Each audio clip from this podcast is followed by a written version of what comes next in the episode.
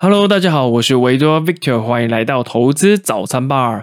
那很多人在投资的时候啊，往往会忽略紧急备用金的重要，总是想着呢，我要投资什么样的商品，投资下去可以赚到多少的钱，可不可以翻倍、翻倍再翻倍？那我赚到很多钱的时候呢，就可以提早退休啊，等等等之类的。但是呢，在投资之前呢，你的基础理财有没有做好？你有没有存够紧急备用金呢？千万不要小看这个紧急备用金啊！因为它是一个非常非常重要的观念，甚至是让你的投资报酬率可以稳定的关键呐。那紧急备用金呢？顾名思义啊，就是事先准备好一笔的金钱，因应紧急状况啊，或者是突发状况，甚至是你预想不到的事情发生，但是你又急需用钱的时候呢，你可以拿出来运用的钱呐。我们常常会听到一句话，就是呢，明天跟意外，你永远不知道哪一个会先到。所以说啊，这个紧急备用。金是非常非常重要的。比如说呢，你可能突然被公司裁员，甚至你的车子突然坏掉了，你的家里马桶漏水啊，甚至你的家人突然发生了意外啊，等等等之类的这些状况发生的话，你可能都需要一笔为数不小的费用啊。如果你有事先准备好的话呢，就不容易打乱你的财务规划。那如果没有准备的话呢，甚至啊严重会影响到你的整个家庭生活。那其实坦白说呢，我有问过非常多的朋友。他们好像都没有意识到紧急备用金的重要性，更不要说他们有没有存下足够的紧急备用金啊。那以我自己为例子来讲呢，像我最近呢家里发生了一些事情呢，就是我的家人突然生了一场大病，那需要花费不小的费用啊。那我本身呢有在做投资，也有做好基础理财，更有存下紧急的备用金，所以受到冲击就可以减缓非常多。因为呢，我不需要卖股票去筹钱，投资的部分呢，我可以继续滚。滚动我的雪球，继续的复利下去。那我每一个月呢，我都会定期的检视我自己的财务状况。所以，当我以为我这个月的资产状况可能会缩水的时候呢，因为我有做好投资跟理财，所以投资的部分呢，股票资产一直在帮我钱滚钱，一直在继续帮我工作。所以我发现我的财务状况并没有我预想的这么严重。那也让我体认到了投资跟理财啊，这两者是密不可分的。那就像我刚才说的，如果我没有存够紧急备用。金的话呢？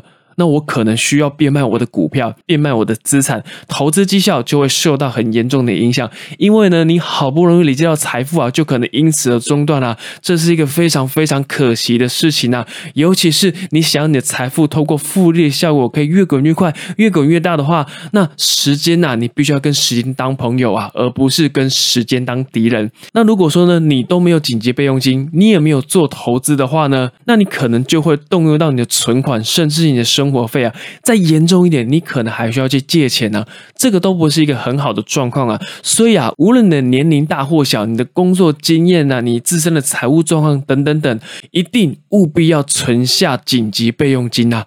那这个时候，很多人就会问说，那到底应该需要多少的紧急备用金呢？那这个呢，一样要看每一个人状况不同而定啊。也不是说越多就一定越好啊。如果你是单身，你刚出社会的朋友呢，父母也不需要你养的的。话呢，简单来说啊，你只需要顾好自己的话呢，那我会觉得你至少要存下三到六个月的生活费。我觉得低标是至少三个月的生活费啦。这个意思就是说呢，如果你没有主动收入的话呢，你还可以撑三个月。这三个月的时间呢，你就可以去寻找下一份的工作，继续有主动收入进来啊。那如果呢，你是已经结婚有家庭有小孩，甚至还有父母要养的话呢，那我觉得你。你至少也是需要六到十二个月的紧急备用金，甚至保守一点，我觉得一年以上都可以。为什么呢？因为你的责任变重了，相对你需要的紧急备用金也会比较多一点。那这个紧急备用金需要的详细数字，每一个人都会不一样哦。你必须要自己去计算一下，你可以保守一点去做估计啊。你可以去试想一下，你每一个月的固定支出有多少，你需要多少的生活费，甚至是你如果遇到意外啊、生病等等，这你可能需要多少的花费？你去计算之后呢，有了这个数字，你就可以知道要存下多少的紧急备用金喽。那不管呢，你现在有没有这个紧急备用金啊？你每一个月呢，一定要提拨一定的比例给紧急备用金啊。像我是专门有一个账户，专门是否紧急备用金用的。那这个账户呢，就不能来做其他的事情，你也不能轻易的去动用它，因为它是以备不时之需用的。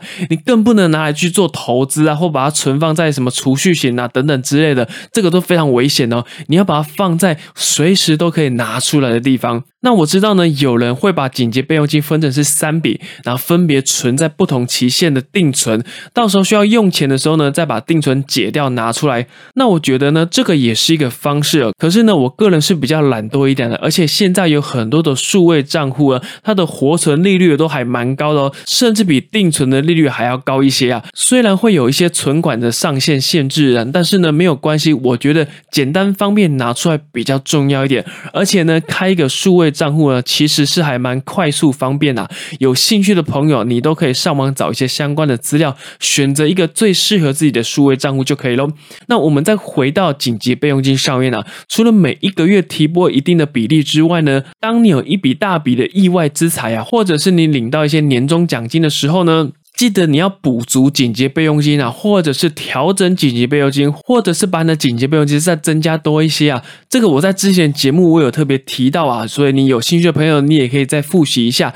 那简单说啊，如果你有存好紧急备用金的话呢，它可以帮助你执行财务目标，可以更加的顺利，而不是让你辛苦投资的钱呢化为乌有。这是一个良好的习惯，所以呢，请你一定要务必做到啊，千万不要以为你现在用不到就不去做。因为等到你需要的时候呢，都已经是太晚哦。如果你可以事先提前规划的话，意外来临的时候呢，你才不会手忙脚乱啊。不管你的薪水高或低呢，你都必须要存下紧急备用金。不管你要不要做投资，你也应该存下紧急备用金。那如果你有做投资的打算呢，那你更要存下紧急备用金啊，做好最坏的打算。尽最大的努力，千万不要心存侥幸啊！要守护好你的财务计划哦。那以上呢，就是我这集想要跟大家分享的内容。如果你有一些相关的问题，也欢迎透过 Facebook 或者是 IG 来私信我，我们都可以互相的讨论跟学习哦。喜欢我的节目呢，要记得订阅，也欢迎分享给更多喜欢投资理财的朋友。那我们就下一期节目再见喽，拜拜。